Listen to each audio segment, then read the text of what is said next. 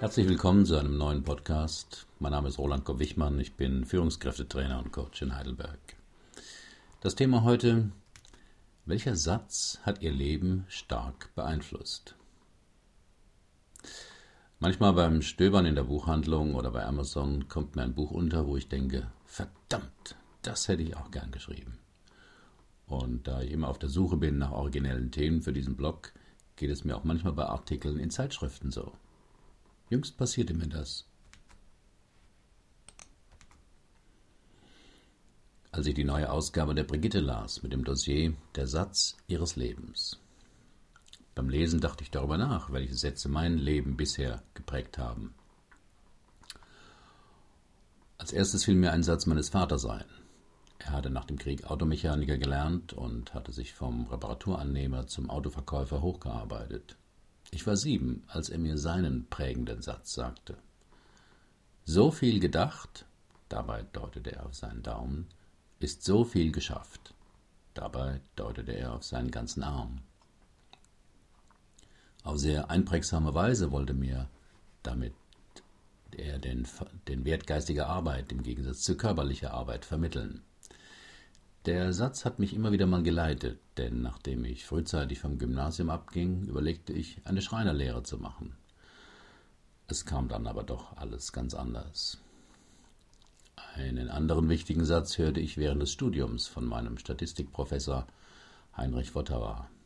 Er sprach sehr anschaulich über den zweiten Satz der Thermodynamik, nachdem Wärme nicht von selbst von einem Körper niedriger Temperatur auf einen Körper höherer Temperatur übergehen kann.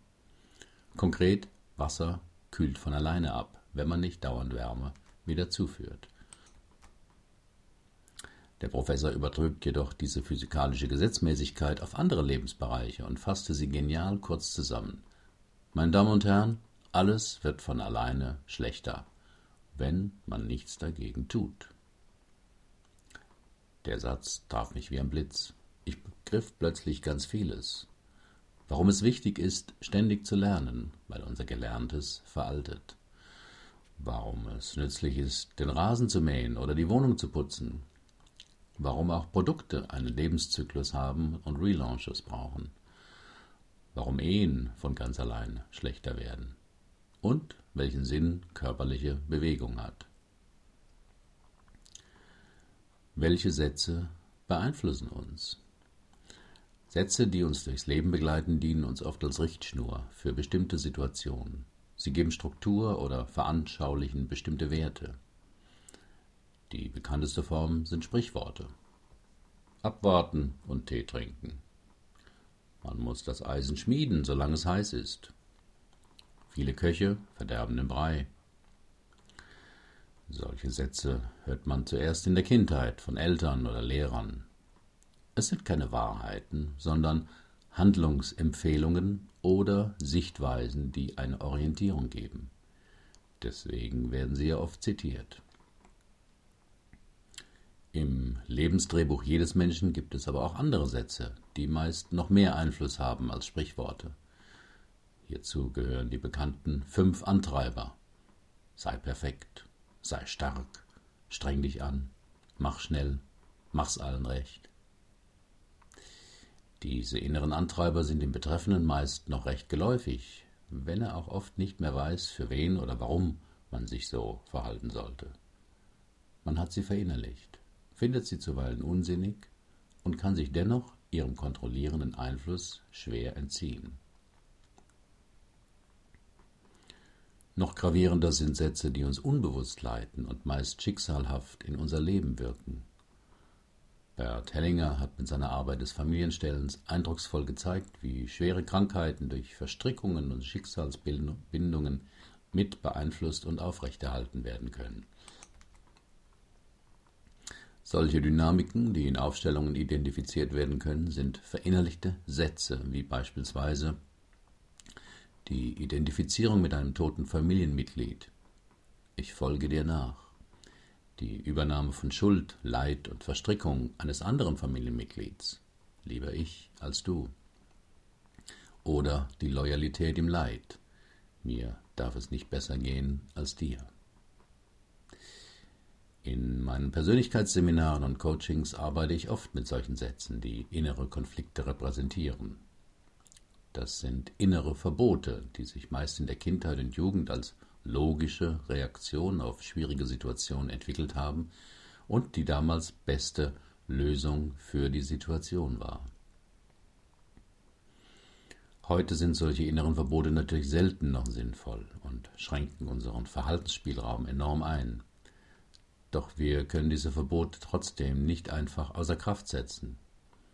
Der innere Konflikt hält uns fest im Griff.